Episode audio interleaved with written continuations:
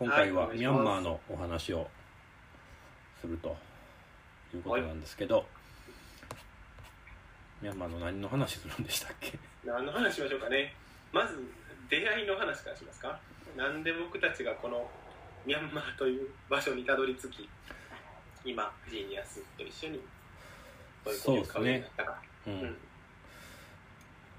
じゃあえー、っ僕らよりと僕からかな、うん。ほんなら。そうですねえっ、といつや3年前4年前ぐらいにあのまあコーヒーの栽培の専門家として活動しててまだなんか そんなにたくさんの地域をやってなかった時なんですけどその時にまああるなんかプロジェクトが立ち上がってでミャンマーに行ってください。でそこでコーヒーの農家さんたちになんか栽培のこととか品種のこう品品質の向上とかマーケティングのとこととかをお伝えしてくださいって言われてそれでミャンマーに初めて行くようになったんですよでまあそこの地域っていうのは今のそのジニアスコーヒーの地域とはちょっと違う地域で隣にあるカヤー州シャン州とは違ってカヤー州というタイの国境沿いのところだったんですよね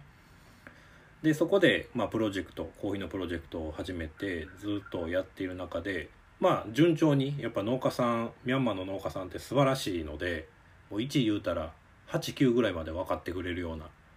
農家さんなのでやっぱりそこで順調にこうプロジェクトが進んでいったんですよ。でなんか生産量も上がってきたし収穫量あの品質も上がったしじゃあ次はマーケティングだねってなった時にやっぱりすぐにこう海外に送れるような収穫量増えたといえど量ではなかったのでちょっと国内でまあ探していこうよっていうふうな話にまずなったんですよ。でそんな時にまああのミャンマーには2つ大きな会社が会社というか有名な輸出業者さんがあって一つがマンダレーコーヒーグループというところでもう一つが、えー、とジニアスコーヒーというところだったんですよ。で両方に会いに行ったんですね。ほんならあのやっぱマンダレーコーヒーグループはどっちかというとこう結構政府特にこう軍事系の政府というか 軍事勢力政権とすごいつながりを持っているような結構ん？って思うような人たちだったのでちょっとこの人たちちょっとやりやり取りしにくいなと思ってでジニアスコーヒーに行ったらあのもうここは本当に新進気鋭のコーヒーの会社ででえっともう農家さんのために俺らはやるんだとかそのミャンマーの農業特にコーヒーの産業っていうのを僕らで盛り上げていくんだっていう風ななんかこう透明性があって若々しくて活気あふれる会社だったのであもうこことぜひ取引してもらいたいなこの農家さんたちっていうのでまあ知り合ったんですよね。うんでそういうことをやっている中でえっとなんかそのジニアスコーヒーにももちろんそのプロジェクトサイトに来てもらったんですけどなんかこのカヤー州だけじゃなくてうちが今見てるシャン州のユアガンという地域にも来てくれよというふうなんでえっと行き始めたんですよ。ほんならあのやっぱり使ってる機械とかっていうのがちょっと古くて。うん。で、えっと、品質管理みたいなところがちょっとまだまだできてなかったりとかしてたのでじゃあそこからちょっと変えていきませんか。そうすればもっとそのなんか海外にも輸出できるし国内の需要も上がってくると思いますよっていうような提案したらじゃあそれやろうってとなってうん。でまず初めに手がけたのがその生鮮工場を作ろうっていうところなんですよね。でえっとなんかえっとインドのマッキノンっていう会社とあとまあ僕が知ってる考えれるデザインとこう融合させてでえっと生鮮工場の着手に取かったんですよ。でまあその品えっと生鮮工場が徐々に徐々に出来上がってきた時ぐらいに多分安田さんとかあともうほんと坂の途中の海の向こうコーヒーのメンバーもう社長さんとかにも話してちょっと来てくれません？みたいなのを話したのがその時ぐらいやったと思うんですよね。そうですよねそうですよね、ちょうど僕初めて行った時は聖戦場の何ですかオープンセレモニうんうんうんうん。ーでしたよそのリボン切るみたいなやつですよそうやそうやそうや。はい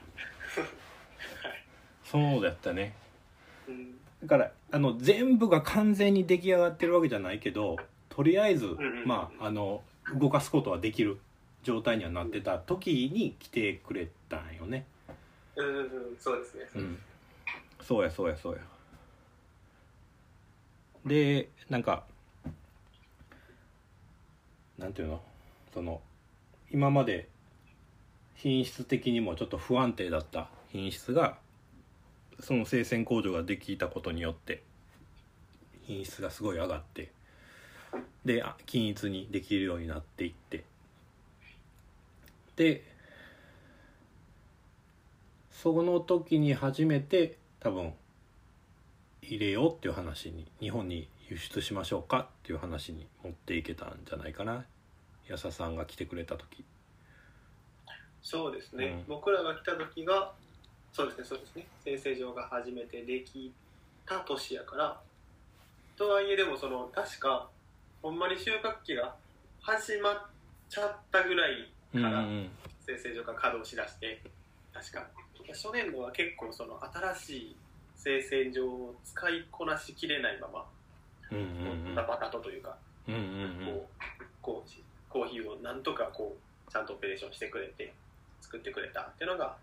えー、一昨年か 2, 2個前のクロップですよね、うんうんうん確かそうですそうです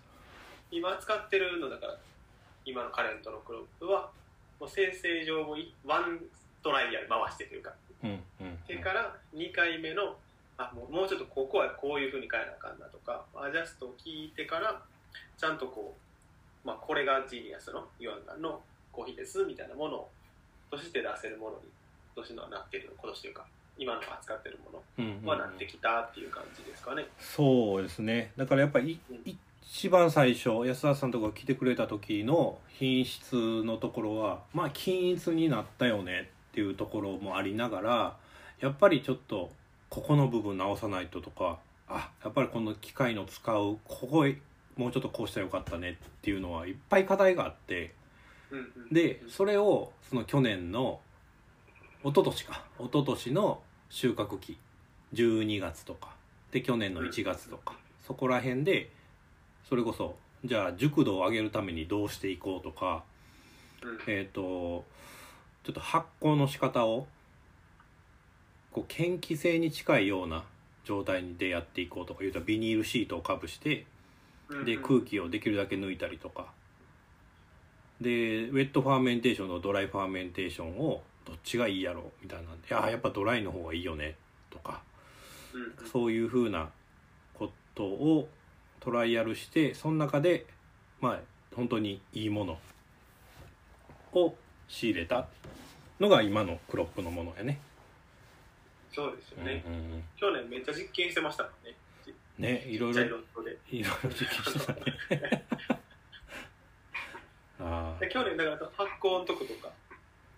発酵層に屋根がついたもんですよ去年ですよね。そうそうそう。でそうかそうかそうか。でビニールシートで上からかぶしてあの温度コントロールできるようになったのも確か確か去年で、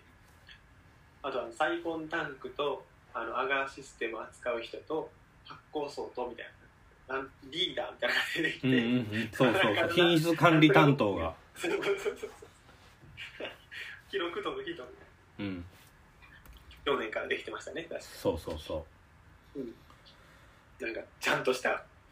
コーヒー屋さんっぽかったですね。う そうそう。なんかあのいわゆるこう違うその有名な生産国がやるようなことがなんかできるようになってでしかもそれがある程度こう小回りが利くようなそのマネジメント体制になってきたっていうのをすごく感じたかな。うんやっぱ前まで一番最初の方はやっぱり誰がどこを見るねんみたいなのが本当決まってなかったりとかうんでちょっとトライアルしたものが「あれどこ行った?」とかなんかそういうことがすごく起こってたんやけどでもこう品質管理をする人間というかマネジメントをする人間がいるようになったからこれはこういったトライアルで実験したもの。こっちはこういった実験したもの。でそれぞれ分けてでまあゆっくり乾燥させてでそれはちゃんとキープしてカッピング用に置いとくとか。かそういうことをちゃんとできるようになっていったっていうのも本当最近ですね。うんうんうんうんうんですよね、うん。今年とかあのちょうど今社員校からアベラブルリスト今年こんなこれぐらい商品ありますよエクセルでもらったんですけどなんかめっちゃちゃんとしてましたね。なんか1個ロット番号が何でこのこれはどこどこの地域から来たウォッシュドで、うん。今生豆で何バック何バッグぐらい作れますよみたいなね、うんうん。うんうんそのプロセスのディテールがその横に続いてて。前までなかったもんね。うん。なんとなくパーチメントでこのぐらいかな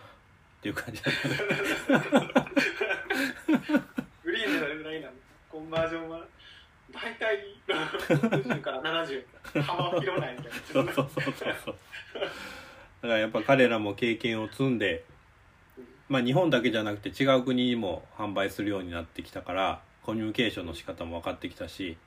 バイヤーが何を求めてるかっていうのもすごく分かってきてくれたんじゃないかなと思います。うん、だからそれこそ去年その入荷させてでまあいろんなロースターさんに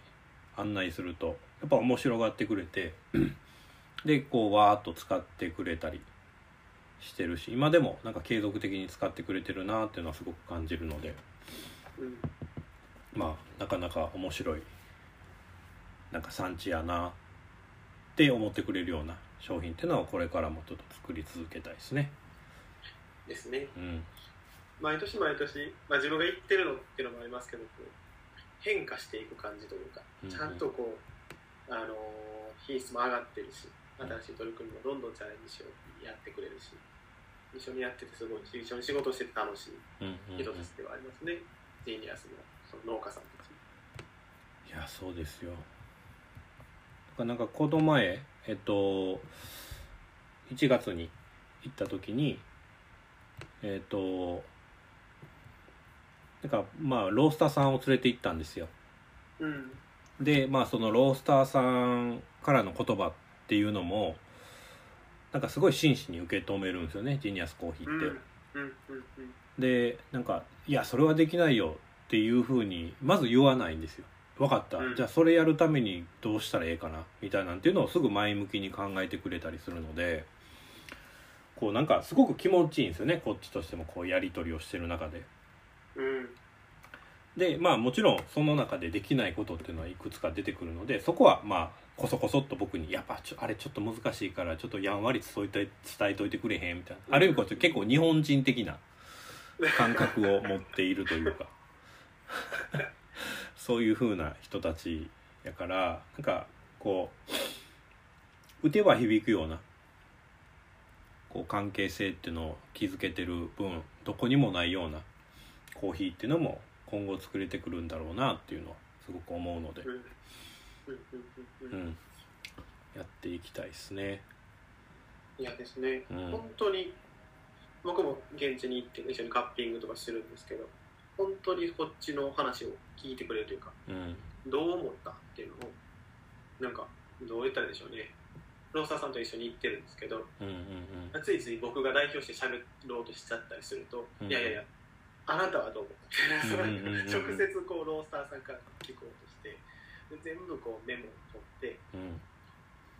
なんていうんですか残してるんですよ、うんうん。この人はこのコックロットに関してこういうコメントをしたみたいなで日本にもう入ってる時も一緒にカッピングはできないですけどうん。毎回ちょっと最近どうみたいな話をするときに最近のフィードバックがないかないかいちいち毎回まで聞いてくれるってうんうんおっしゃった通り、うん、一緒にやってやりやすい人ですね。そう。本当になんかその部分がありがたいですね。なんか他の国とかをこう行ったりこう長年かけて農家さんとやり取りしててもやっぱ難しいところは難しかったりしてうんやっぱそことの違いというかっていうのをこううんまあその4年5年前の最初にミャンマー行った時から感じてたことですけどやっぱ農家さんの栽培技術から理解力から なってるよ。電話が鳴ってるよ。そうそうだから農家さんの技術っていうのがすごくさやっぱ高い分うーんなんか可能性に溢れてるかなというのはすごく感じるのでまあ今年のそのクロップ新しくまた入ってくるクロップに関してもまた期待持っていただけるんじゃないかなとなんか思います。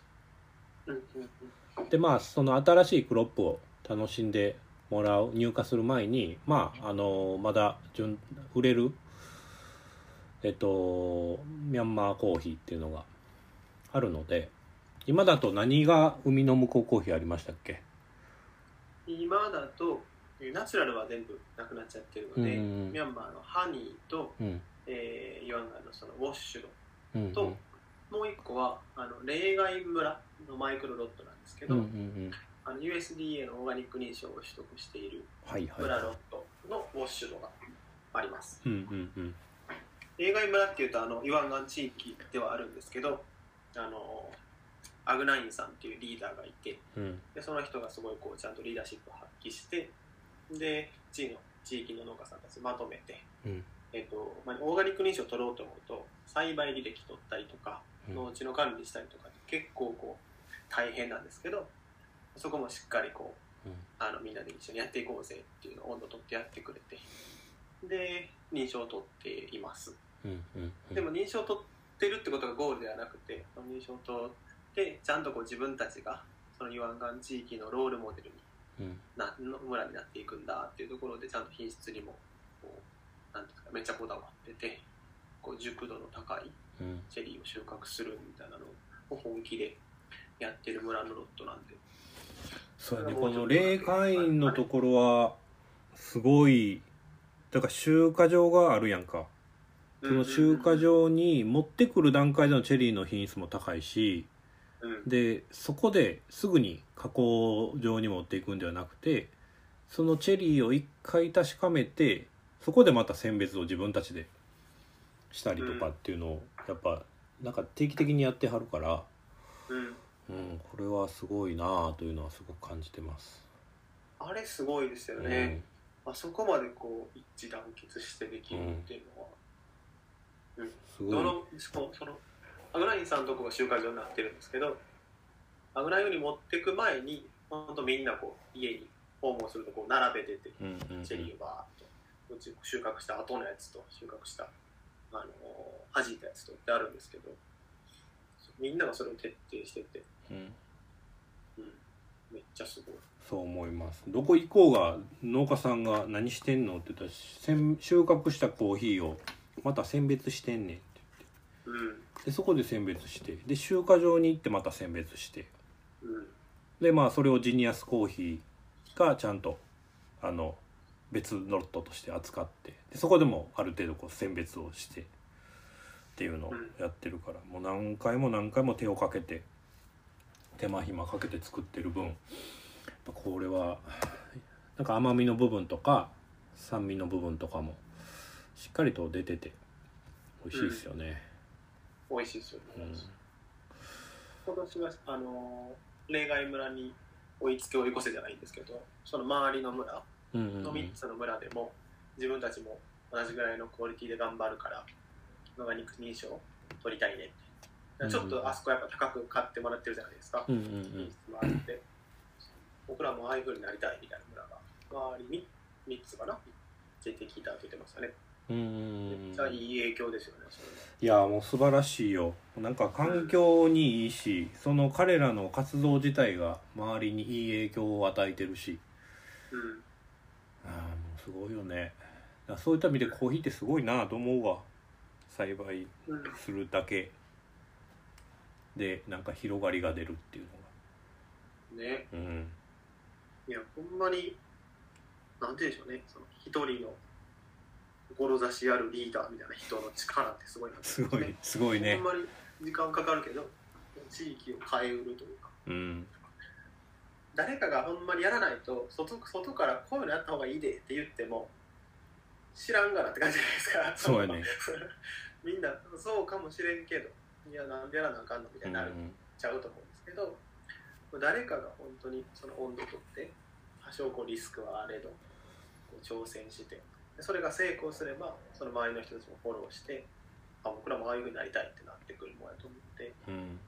ほんまにその一人がいるかどうか、うん、ってすごい大きいなって。思いや。ーむちゃくちゃ大きいです。その人たちに出会えてるっていうのはすごいうん幸せなことだと思います。そうなんよ。もうなんか家行ったら「はい食べ」って言ってなんかすぐくれるやん。ピーナッツとかさ。そうピーナッツとパッションフルーツと そうそうそう。芋めっちゃ美味しくないですか？芋うまい。金色の芋。むちゃくちゃうまい。そう一回うまいって言っちゃったから僕行くと毎回もう持たせてくれるんです持って帰り言うて 多いなと思って。いやーもうそうなんですよ。やっぱなんか産地に行ってその買い付けで行くとかってただそれだけでは楽しくないんよね。やっぱ農家さんと触れ合ってうん。なんかそこでなんか普通に暮らしている彼らの生活を見てだからこそやっぱか彼らのコーヒー売りたいなっていう部分が大きくなるので、うん。うんそうなんかそれを僕らでうまいこと伝えていきたいですけどまあ伝わってるかわからないですけど 今の話で。そうなんすよね。どうやって伝わどうやって伝わってないんだよね。うん、だからなんかもちろん簡単に標高で、えー、と表したりとか 1400m から 1800m ですとか品種は困難でで農協組合はこうでで、えー、と生鮮方法はこうでで熟度を均一にするために選別をしてますっていうまあ言うたら商品説明で言うとそんなもんなんよね。うん。でも実はなんかその中でそのリーダーシップを取ってやってくれてる人がいてでそれについてくる農家さんがいてうん。でそういった農家さんをなんか支援できるような体制にジニアスコーヒーっていうのがいてっうん。ていうなんか全部が実はつながっていてでそういうのを僕らが輸入させてもらってローサーさんに使っていただいてるっていうところなのでなんか全部が全部もちろん伝わらない部分はあるのはあると思うんですけどなんかその扱ってもらってるそのミャンマーの商品自体がもう扱ってくれてるだけでうん。すごい人たちのためになってるっていう、うん。うん、だからだからコーヒーって面白いっていうところなんやろうなと思いますね。ですうねん、果てしないバトンリレーがなんか渡ってる。そうそうそう。そうすごい渡ったみたいな。そうそうそう。いやほんとそう。そういったの。なんかまあ全部が全部ダイレクトトレードはもちろんそうやしでまあセレクションのものもまあもちろんそういうのもあるしで、まあそういったコンセプト以外のところで、まあ、取り扱っていただけるような商品っていうのを作っていってますけど。うん。まあこれからなんかいろんな商品ラインナップっていうのは増えてくるし。でミャンマーに関してもその今さっき言ったマイクロロットは増えますし。うんなのでちょっとそれその前の入ってくる前にちょっとぜひ。なんかすごい勢いでミャンマーの豆ってみんな使ってくれてるなっていう印象なんで。うん。だからこれがもっともっと広がってくれればいいなと思うからね。うん。多分なんかメルマガとかでもいろいろとミャンマーのお話もすると思うのでそちらでもまあある意味いろんな情いろんな形で情報を展開できるようにしていきましょしていきましょう。う、うん、そんなところですかねミャンマー。話やいっぱい話せますけど。ね話し出すと何本でも話すね。やけどまあまあちょうど、う。うん、30分ぐらいなんで。はい。いいですかね。はい。はい。ということでありがとうございました。あありがとうございました。はーい